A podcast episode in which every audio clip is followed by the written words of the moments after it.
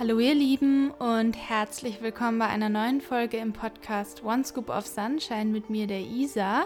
Und ich habe heute eine Solo-Folge für euch. Und zwar ist es heute praktisch über Nacht Herbst geworden. Es ist richtig, richtig warm gewesen die letzten Tage und jetzt stürmt es total. Also ja, falls ihr so ein paar Geräusche im Hintergrund hört, dann sind es ziemlich sicher die ersten Herbststürme. Aber ich habe es mir hier jetzt ganz gemütlich gemacht mit einem Kurkuma-Tee und bin heute in so einem Healing-Modus. Also ich bin heute so voll dabei, in Gefühle reinzufühlen, krieg so alte Bilder irgendwie von Internatszeiten und versuche dann in den Schmerz auch reinzufühlen und da reinzugehen, ohne mich jetzt zu arg da drin zu verlieren. Aber ich versuche halt die Gefühle, die ich damals nicht zu Ende gefühlt habe oder zugelassen habe, sage ich mal, ja, jetzt eben zuzulassen und mich halt auch fühlen zu lassen oder mir zu zeigen, dass ich sicher genug bin oder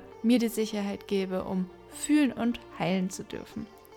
Genau, dementsprechend sind wir jetzt auch schon beim Thema angekommen und zwar erzähle ich heute von meiner Zeit in einem Mädcheninternat in einer Großstadt, genauer gesagt in München.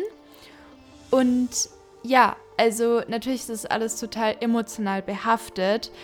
Es gibt bestimmt ganz viele, die in diesem Internat eine sehr gute Zeit verbracht haben. Ich hatte damals, kurz bevor ich dorthin gegangen bin, jedoch privat oder sagen wir mal familiär sehr, sehr viele Themen, die aufkamen und dann auch mit meinem Körper, mit meiner mentalen und physischen Gesundheit. Und dementsprechend war diese Zeit einfach geprägt von einem Trauma, das ich erfahren habe. Und ich habe das so miteinander verknüpft. Ja, also nur, dass ihr da wisst, dass ich da natürlich alles durch meinen eigenen Filter, meine eigene Brille sehe, aber ich werde auch ganz neutrale Randfakten erzählen, weil ich es natürlich auch äh, wow, interessant finde, wenn ich jetzt nicht auf einem Internat gewesen wäre, wie es denn so ist, dort zu leben und ja, was da so abgeht und wie das so aufgebaut ist. Also fange ich jetzt einfach mal an, nach einem längeren Intro ganz frei zu erzählen.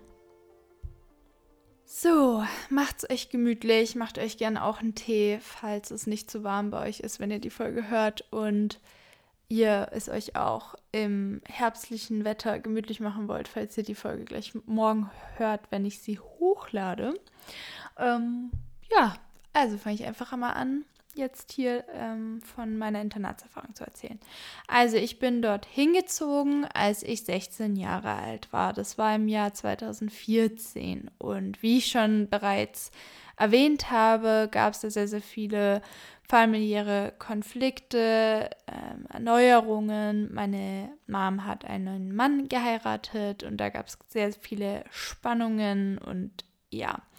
Ich kann aber da jetzt nicht so ins Detail gehen, weil das einfach die Geschichten von anderen Menschen angeht und ich nicht das Recht habe, da so viel darzulegen. Jedenfalls, was ich sagen kann über meine Gefühlswelt war es so, dass ich da halt sehr, sehr depressiv war und Panikattacken hatte zu der Zeit, als ich dort hingekommen bin und natürlich eben auch in meiner Essstörung war.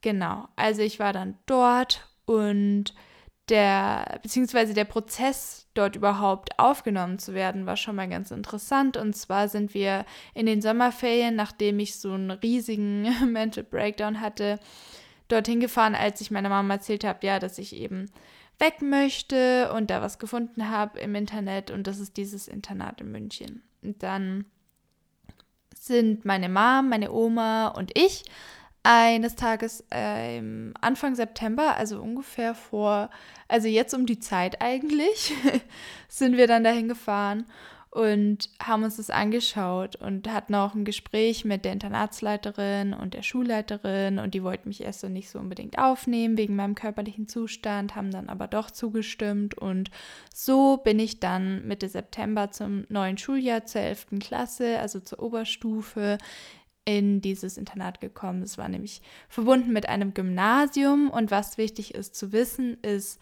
dass nicht alle Mädchen, die auf dieser Schule waren, auf dem Internat waren. Also auf der Schule waren so 800 bis 900 Mädchen und davon waren so um die 50 bis 60 nur auf dem angeschlossenen Internat, was quasi äh, im selben Gebäude war. Also durch einen Gang waren Schule und, und Internat miteinander verbunden aber es war, waren halt doch natürlich separate Wohnräume. Das Einzige, was Schule und Internat gemeinsam hatten, war die Mensa, also der Speisesaal. Dort haben mittags InternatlerInnen, also es gab ja nur Mädchen-Internatlerinnen und auch Schülerinnen gegessen. Und ja. Mein erster Eindruck war relativ gut. Also ich wollte damals ja einfach nur einen Ort haben, wo ich meine sicheren drei Mahlzeiten habe. Also ich war ja so im Untergewicht, mein Gehirn war total ausgehungert und ich wollte mir das einfach so erschaffen, dass ich so einen Raum für mich habe und Sicherheit habe. Aber ja, ich habe das halt also durch den Filter gesehen und habe eigentlich einfach nur gesehen, ah, okay, ich habe mein Zimmer alleine, weil ich in der 11. war. Bis zur 10. mussten sich nämlich alle Zimmer teilen. Also so immer mit jemand anderem. Da ist man immer zu zweit in einem Zimmer. Aber 11. und 12. Klasse ist man im obersten Stockwerk, im dritten Stock und hat Einzelzimmer was natürlich ideal für mich war. Ich hätte das überhaupt nicht gepackt, mit jemandem mein Zimmer zu teilen als introvertierter Mensch. Ich brauche da absolut meinen Raum. Ich kann nicht die ganze Zeit mit jemandem in einem Zimmer schlafen und lernen und so weiter. Also das war auf jeden Fall sehr, sehr wichtig. Und wie gesagt, also so die ersten, also fünfte, sechste Klasse war so im ersten Stockwerk, dann ähm, die Mittelstufe so im zweiten und die Oberstufe eben dann im dritten, ganz oben. Und meine Mom und ich, wir sind dann dort hingefahren und haben uns quasi erstmal angemeldet, haben da den Zimmerschlüssel und alles bekommen. Und dann gab es eben unten die sogenannte Pforte. Dort konnte man sich in Listen zum Beispiel immer eintragen, wenn man das Haus verlassen hat. Also dass die einfach wussten, okay, man ist in der Stadt, man ist unterwegs und man konnte sich auch eintragen, wenn man zum Beispiel mal nicht zum Abendessen kommen konnte. Also generell war es schon wichtig, dass man da war, also gerade morgens und mittags, aber abends war es jetzt nicht so schlimm, wenn man dann mal nicht da war. Da war das jetzt nicht so eine Pflicht, da war es auch okay, wenn man dann zum Beispiel in der Stadt war oder so. Es gab dann einfach noch bis 8 Uhr, glaube ich, so ein paar Brotsachen, dass wenn man da mal noch was holen wollte, konnte man da noch mal hingehen und sich was eine Kleinigkeit einfach holen, wenn man später von der Stadt kam oder so. Genau. Und es gab auch immer so Pfortendienste, da musste man einfach dann so einen Tag irgendwie da sitzen und konnte halt Hausaufgaben machen. Und es gab nämlich halt dort ein Durchsagengerät, weil jedes Zimmer einen Lautsprecher hatte und man die ganze Zeit, jeden Tag Durchsagen durch sein Zimmer schallen gehört hat. Sowas wie Anna Maria, bitte zur Pforte, Anna Maria, bitte zur Pforte oder keine Ahnung, irgendwie sowas die ganze Zeit in einer Lautstärke. Ja, fand ich nicht so toll. Aber okay, war noch eins der kleinsten Übel und habe ich absolut in Kauf genommen dafür, weil ich einfach dankbar war, mein Zimmer zu haben. Wie gesagt, diese drei Mahlzeiten am Tag zu haben, ein Ort, wo ich mich sicher fühle und essen kann. Und ja, genau. Also der erste Tag lief dann eben so ab, Anmeldung, dann ins Zimmer. Wir hatten ja alles dabei im Auto. Es war ist ja so eine zwei, drei Stunden Fahrt von mir zu Hause aus und ich hatte sogar meine eigene Matratze dabei. Also ich war da irgendwie total penibel, so viel wie möglich von zu Hause mitzunehmen, denn ich bin mit 16, als ich ins Internat gezogen bin, wirklich komplett von zu Hause ausgezogen. Also ich hatte dort kein Kinderzimmer mehr und in den Ferien war ich bei meiner Oma und habe dort bei ihr geschlafen. Also sie hatte so eine ziemlich gute, bequeme, ausziehbare Couch. Und da war ich aber nur in den Ferien. Am Wochenende war ich im Internat. Da gab es eine Betreuung, da es ein staatliches Internat war, also jetzt nicht besonders teuer oder hochwertig. Das hat so um die 400 Euro im Monat, glaube ich, gekostet. Und da waren Essen und Übernachtung und alles drin ähm, haben am Wochenende LehrerInnen, die, nee, nur Lehrerinnen, genau, nur Frauen, durften äh, die Betreuung übernehmen und haben dann das Essen, was die Kantine halt vorbereitet hat, unter der Woche warm gemacht für einen. Das heißt, ich saß dann am Wochenende da mit meiner Deutschlehrerin oder meiner Sportlehrerin oder so und wir haben zusammen jede Mahlzeit verbracht. Ich musste ihnen Bescheid sagen, wenn ich zum Beispiel irgendwie weggegangen bin oder so, woanders übernachtet habe ich einmal, das ging auf jeden Fall. Und da musste man sich halt auch einfach eintragen, Bescheid geben und so weiter. Ab 18 konnte man auch den Schlüssel bekommen fürs Internat, falls man jetzt zum Beispiel feiern gehen wollte und dann nachts zu jeder Zeit dann quasi reinkommen konnte. Ja, das fand ich eigentlich ganz cool. Also ich war ja äh, 16, dann 17 und erst das letzte halbe Jahr 18. Das heißt, ja, zu der Zeit hatte ich dann auch Depressionen und so. Also ich war jetzt nicht groß feiern, aber die Sache mit dem Schlüssel fand ich schon eigentlich ganz cool. Meine Mom und ich haben also am ersten Tag das Zimmer eingerichtet und ich habe natürlich meine ganzen Klamotten raus und habe sogar ein kleines Regal mitgenommen und was weiß ich, das alles da hochgeschleppt in den dritten Stock. Und ich habe auch wirklich halt alles dabei gehabt. Also ich hatte wirklich am meisten Zeug, glaube ich. Mein Zimmer war auch am meisten dekoriert immer und die Schränke waren außen auf dem Flur. Das waren so blaue Metallschränke, überall war so ein blauer Gummiboden, auch im Zimmer. Ein paar Holzmöbel waren drin, zwei Betten und ein ganz langer Schreibtisch. Und die Bäder, die waren dann am Ende des Flures, also so ganz normale, ja, wie in der Schule, aber recht sauber, ja, ganz normale Bäder und auch Duschen. Da waren irgendwie so, glaube ich, so acht Duschen nebeneinander drin, Waschbecken. Das war alles okay. Das heißt, man hatte halt so Zimmer an Zimmer nebeneinander. Das waren so dunkelbraune Holztüren mit diesen blauen Schränken daneben, wo man halt dann rein konnte ins Zimmer mit einem großen Fenster, mit so einem dunkelbraunen Rahmen. Einen richtigen Roller gab es nicht, sondern nur so eine, ja, so ein Stoffding, was man runterkurbeln konnte, aber war okay. Ja, und ich hatte dann halt so mein Zimmer auf dem kleineren Gang. Also es gab einen größeren und kleineren äh, auf dem Stockwerk und habe dann versucht, als ich meine Klamotten ausgeräumt habe und die ganze Zeit fast angefangen hätte zu weinen, weil meine Mom halt weggegangen ist und ich das erste Mal in meinem Leben komplett ohne sie war, quasi in einer anderen, fremden, großen Stadt ganz alleine, was für mich natürlich total heftig war. Ja, und deswegen war ich irgendwie die ganze Zeit kurz vorm Heulen. Aber ich habe dann meine Klamotten eingeräumt, habe versucht mit meiner ja, Nachbarin zu reden und meinte nur so, und wie ist es hier so? Ja, geht so, hat sie dann gesagt. Und wie ist das Essen so? Hm, nicht so.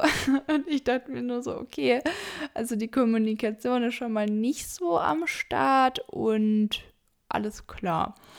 Ja, sie hatte einfach einen ganzen Schrank voller, also richtig teurer Schuhe und war irgendwie ganz anders, ein ganz anderer Mensch, wie ich bisher so kennengelernt habe in meinem Leben.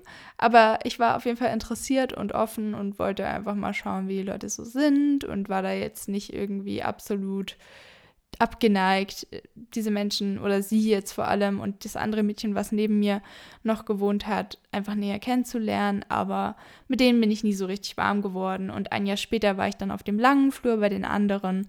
Also ja, hat sich das dann auch geklärt.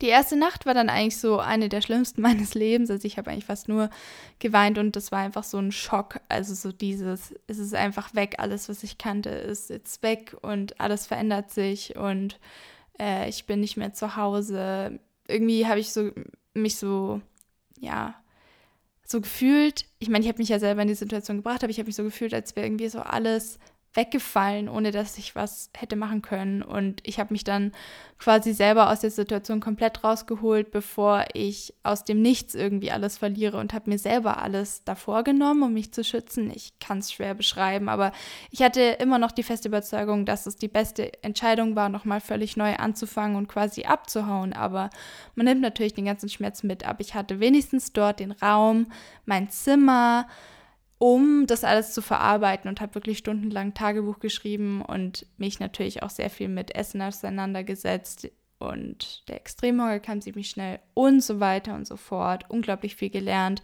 Wir hatten nämlich in der 11. Klasse kein Internet, muss man sich mal vorstellen. Das heißt, ich habe eigentlich die Zeit nur mit ganz, ganz viel Lernen verbracht, weil ich ja obsessed mit Noten war und mit Tagebuchschreiben, wo ich auch noch alles aufgeschrieben habe hinsichtlich Ernährung und Sport und so. Ja, und halt meiner Psyche und habe versucht, einiges aufzuarbeiten, hatte aber damals noch nicht den Selbstwert und den Mut, mich zum Beispiel um eine Psychotherapeutin oder eine Psychotherapeutin zu kümmern.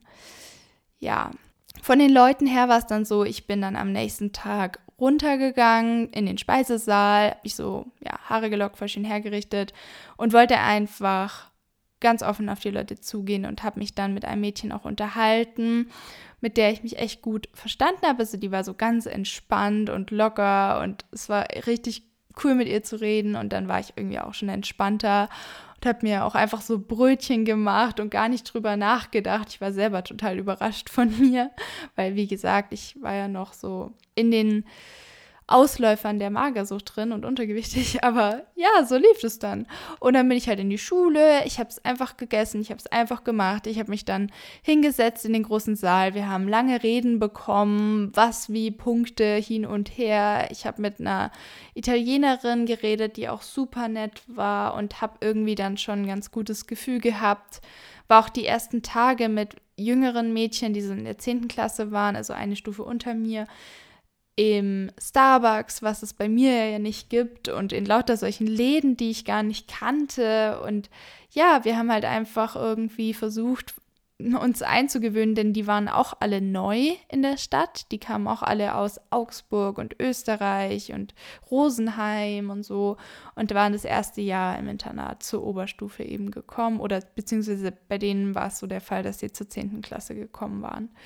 Ja, also so habe ich versucht, mich einzugewöhnen. Ich habe auch versucht, weiterhin joggen zu gehen und war ziemlich viel im englischen Garten zu der Zeit, aber ich habe schnell gemerkt, dass mein Körper einfach wirklich gar nicht mehr konnte und habe am Anfang noch dagegen angekämpft, aber es mir irgendwann auch eingestanden, dass dieses Joggen wohl nicht mehr möglich war und ich jetzt einfach eher auf Spaziergänge umswitchen musste.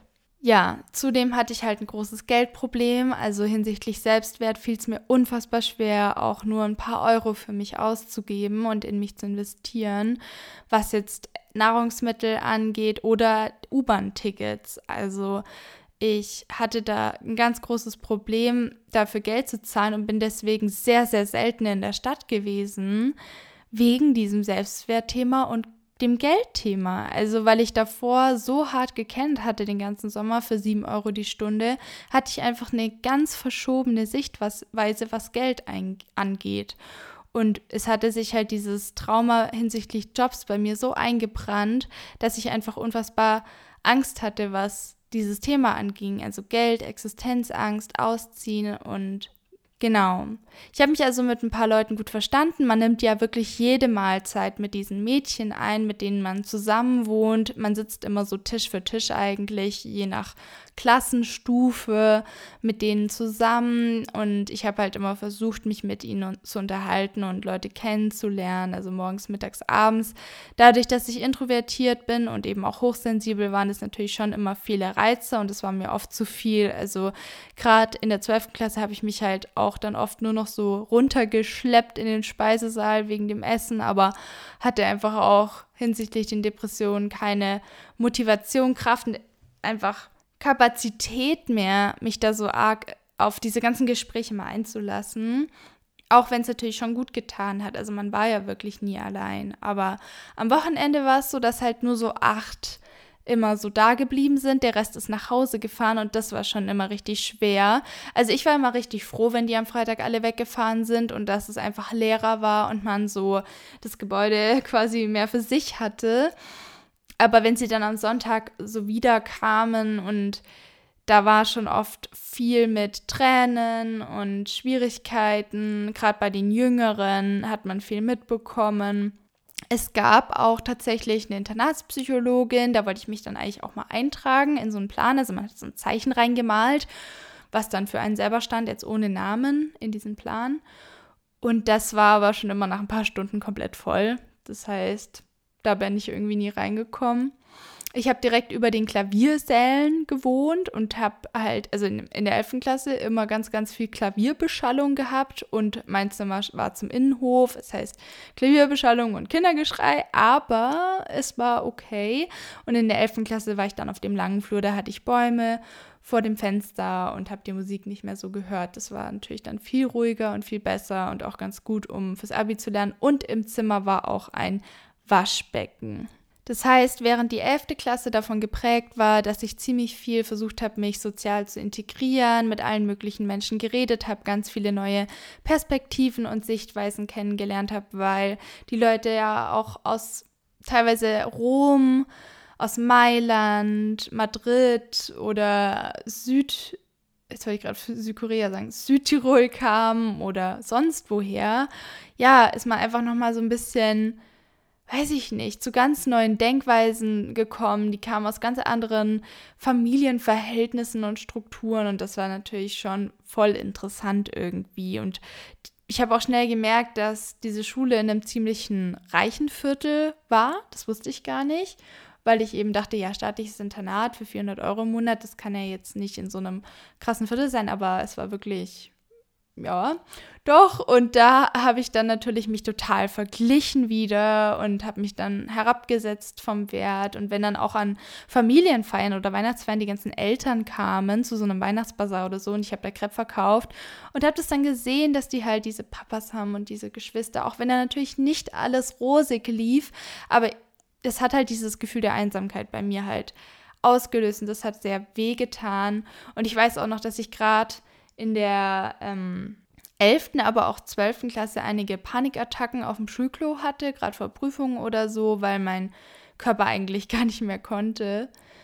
Und dann zu 12. war es so, dass wir dann endlich WLAN hatten und da hat es aber dann richtig krass angefangen, dass ich mich komplett isoliert habe. Also ich habe wirklich ja dann überhaupt gar keinen Sport mehr gemacht. Ich war zu einem Fitnessstudio angemeldet, aber ich hatte keine Kraft, dorthin zu gehen. Jedes Mal, wenn ich dorthin bin, habe ich gemerkt, wie schwach ich körperlich einfach bin. Auch wenn ich wieder schon länger im Normalgewicht war. Mein Körper war einfach so erschöpft, permanent erschöpft. Ich war immer müde und musste mich immer so pushen, um überhaupt aufzustehen. ähm, da wollte ich noch erwähnen, dass wir zum Beispiel, also wenn jetzt morgens so, nee, ich, da war gar keine Durchsage. Ich glaube, wir wurden, ich glaube, da war eine Durchsage von der Pflegerin, die gesagt hat, dass wir aufstehen sollen.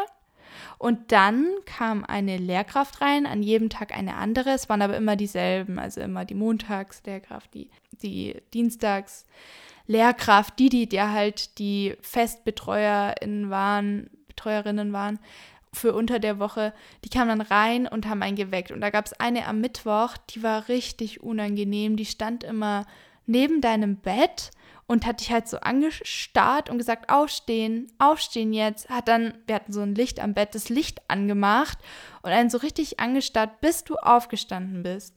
Also das fand ich so unangenehm. Und dann, zum Glück hatte ich die nicht als Lehrerin, aber sie war, ich glaube sogar eine eine ganz, so die stellvertretende Direktorin? Nee.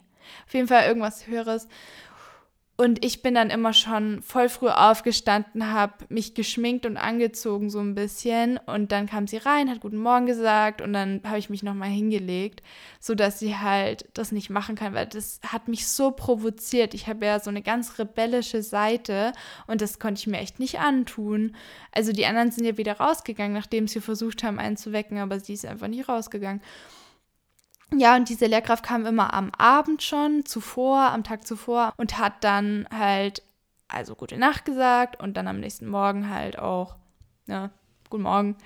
Und was ich auch krass fand, ist, dass halt die Oberstufler so lange wach bleiben und dich dann haben durften, wie sie wollen. Aber die von der Mittelstufe, die mussten, glaube ich, so um 10 oder so ins Bett gehen, die von der Unterstufe noch früher. Und da musste halt das Licht echt aus sein.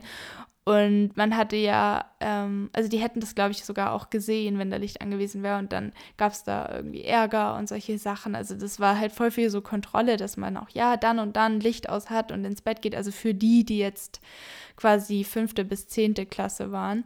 Das fand ich irgendwie anstrengend für die. Und was ich auch noch beobachtet habe, war, dass es ja diese Hausaufgabenbetreuung irgendwie gab und teilweise die Fünft- und Sechstklässler oder auch ja die von der Mittelstufe so einen vollen Tag hatten, dass sie dann irgendwie halt Mittagessen hatten und dann Hausaufgabenbetreuung, dann gefühlt irgendwie nur zwei Stunden frei, dann irgendwie noch Musikstunde, dann Abendessen und dann schon wieder Hausaufgabenbetreuung und dann mussten sie gefühlt schon ins Bett. Also die Tage waren sehr durchgetaktet und voll.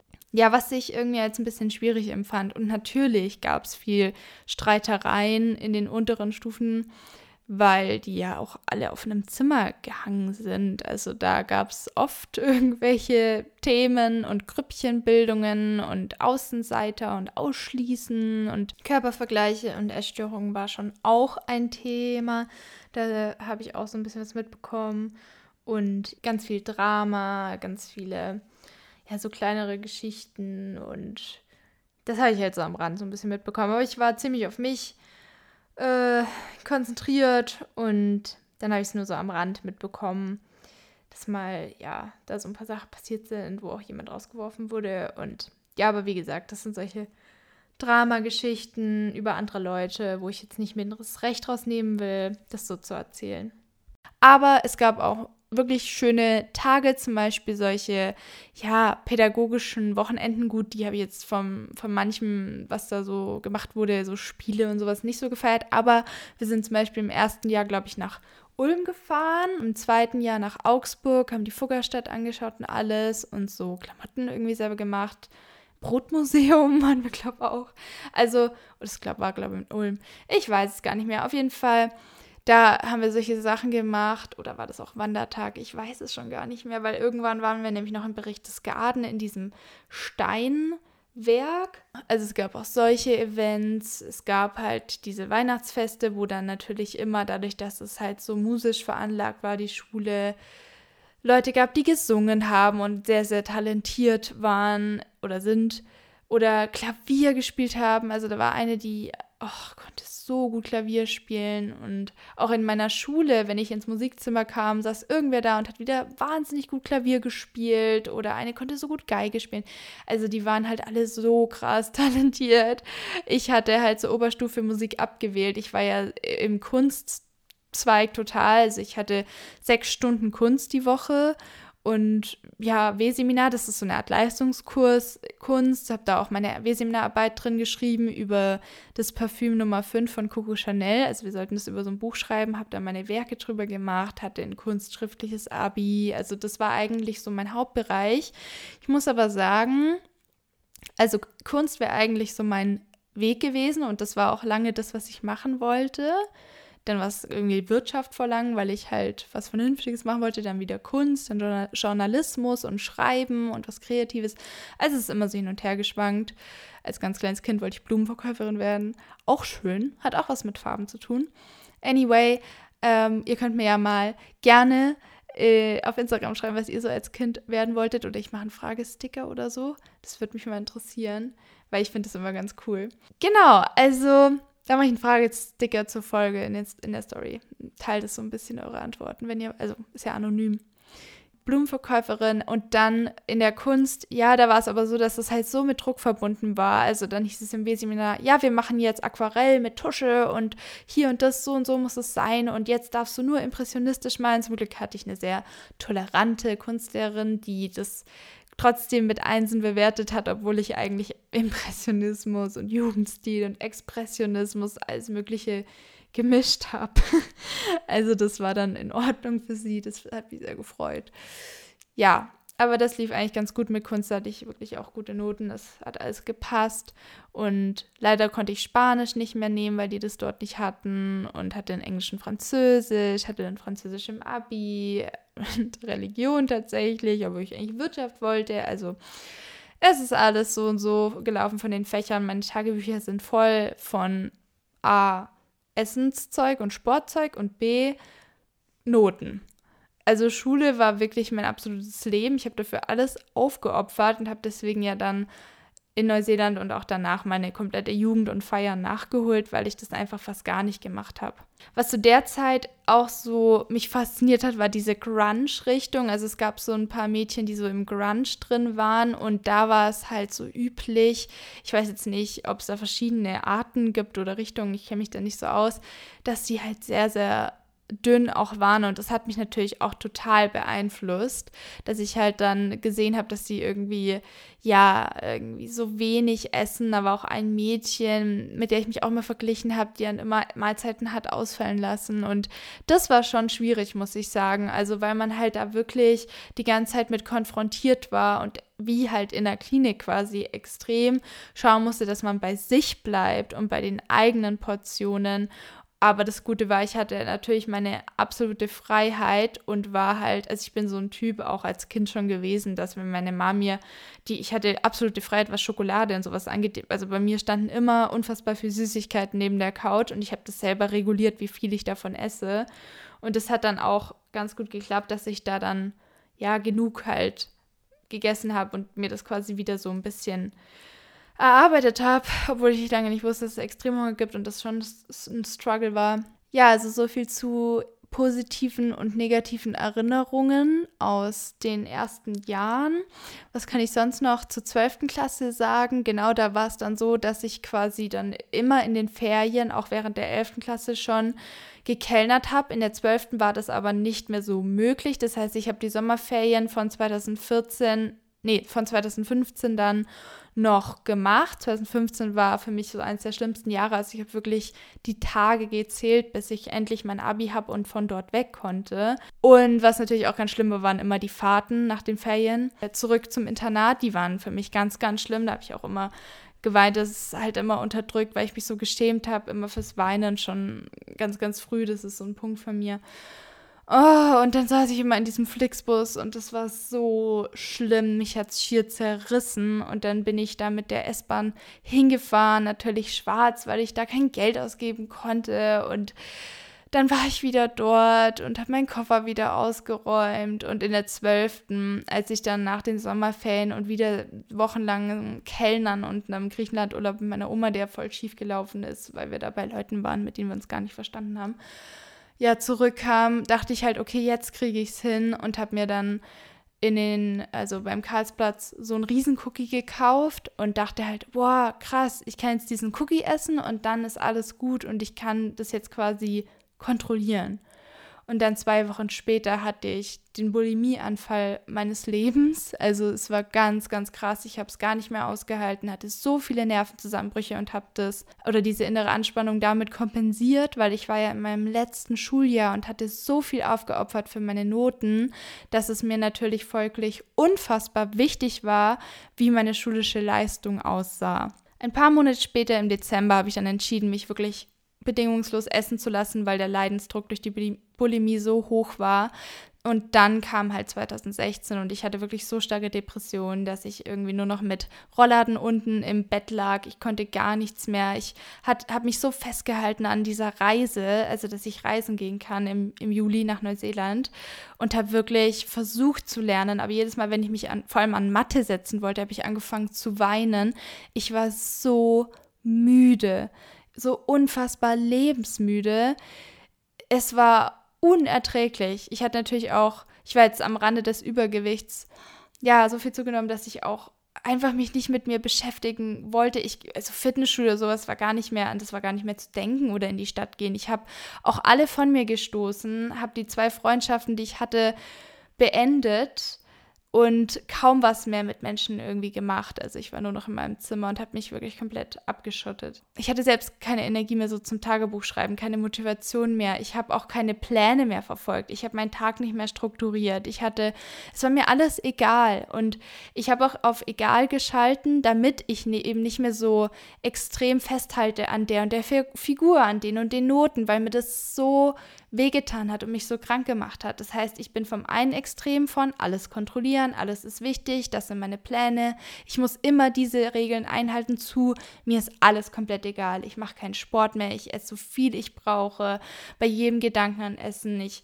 mir ist es egal, wie das jetzt alles irgendwie ausgeht mit Noten, Hauptsache ich überstehe es welche Isa dann zum Vorschein kam, war die absolute Rebellin. Also ich bin wirklich von der, die sich so angepasst hat und jedem alles recht machen wollte, zur absoluten Rebellin geworden. Hab mir im Dezember die Haare abgeschnitten und silber gefärbt. Die waren absolut kaputt, weil ich sie selber mehrmals geblichen habe aus der Selbstzerstörung heraus.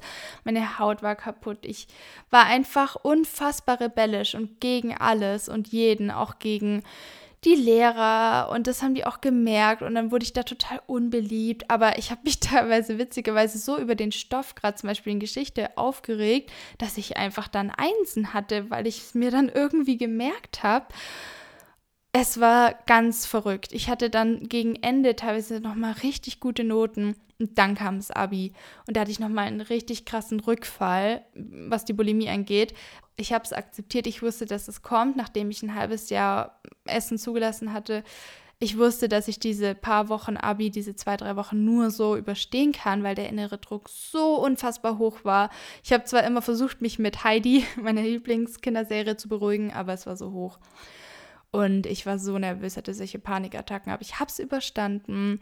Habe ganz viele vegane YouTuber angeschaut, so Ellen Fisher, Supreme Banana, aber auch spirituelle Leute wie Victor Otto oder Bridget Nielsen oder Teal Swan, die verbindet Psychologie mit Spiritualität. Das hat mir unfassbar geholfen. Ich habe mich da irgendwie voll nochmal weiterentwickelt und bin auf diese ganze spirituelle Sache gekommen und das war unfassbar hilfreich, wirklich. Also deswegen sage ich immer, dass das alles ein Blessing und it was a blessing and a curse, also es war ein Segen und Fluch, dass das alles passiert ist, weil es hat mich so auf meinen ganzen Weg gebracht, was meine, ja, irgendwie mein Heilungsweg angeht, aber auch meine spirituelle Reise zu mir selbst zurück, aber auch meine Verbindung zur Natur, meine Verbindung zu allem wieder. Ich war ja so leer, als ich dort ankam und habe mich irgendwie wieder so gefunden. Also ich habe mich so verloren, um mich, wie meine, also mein natürliches Ich wiederzufinden, weil ich dachte zwar die ganze Zeit, ich wäre ich, aber ich war nur meine Identitätskonstrukte.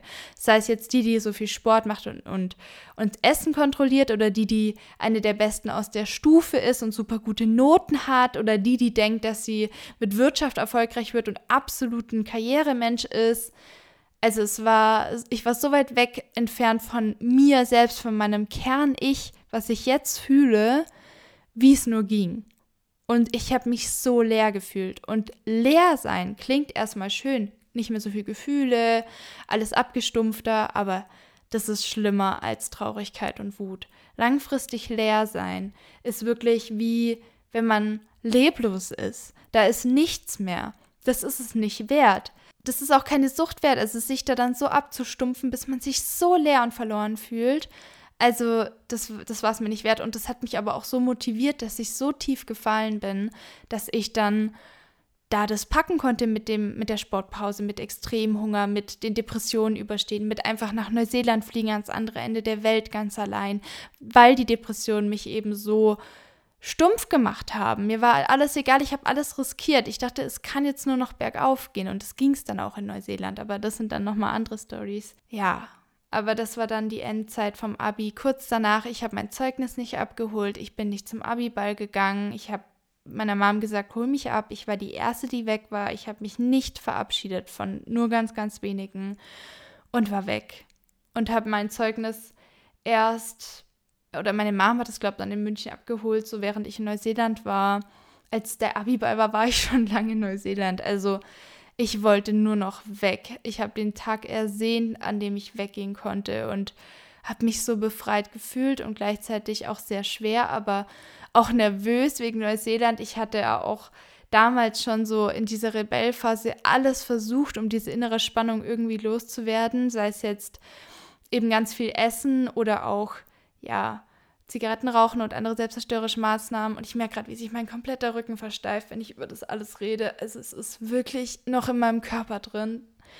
Deswegen fällt es mir auch so schwer, darüber zu reden, weil es einfach noch nicht ganz gelöst ist. Also ich habe die Bilder noch, es ist alles noch halt drin und ich muss es oder ich möchte es unbedingt heilen und loslassen und dieses, diese ganzen traumatischen Sachen verarbeiten, weil ich so oft einfach diese Fenster wieder im, also halt vor meinem inneren Auge sehe. Oder da war immer gegenüber so ein Wohnhaus, wo so eine Familie Abend gegessen hat. Und ich habe immer auf dem Flur, das klingt jetzt wirklich sehr sad, aber das hat sich so eingebrannt, dass ich dann die so abends gesehen habe und dachte, wow, ich fühle mich so allein, ich habe einfach gar niemanden. Oder am Weihnachtsmarkt die Familien gesehen habe. Oder dann waren alle am Wochenende immer weg bei ihren Familien und ich war dort halt irgendwie voll allein und hatte nur mich und die Erstörung. Und deswegen, ja, bin ich aber dann an diesen Nullpunkt gekommen, weil es so schlimm wurde. Und das war natürlich extrem und schlimm, aber es musste wirklich so kommen, sonst hätte ich, glaube ich, nicht die Motivation gehabt, das alles loszulassen, meine ganzen Identitätsstrukturen und sie quasi, also meine ganze Identität loszulassen. Ich habe sie komplett gehen lassen, weil es so schlimm wurde, der Leidensdruck. Und das wirklich musste alles genauso sein. Es war schlimm, aber es war auch ein absolutes Geschenk und sonst wäre ich jetzt nicht hier, wo ich bin. Und es war ganz, ganz wichtig, dass das alles so passiert ist. Und trotzdem möchte ich gern dieses Trauma in meinen Zellen lösen. Aber deswegen studiere ich jetzt ja auch Bewegung und Ernährung, um halt in Richtung Bewegungstherapie gehen zu können und mit dem Körper zu arbeiten. Also, dann schauen wir mal, wie es weitergeht.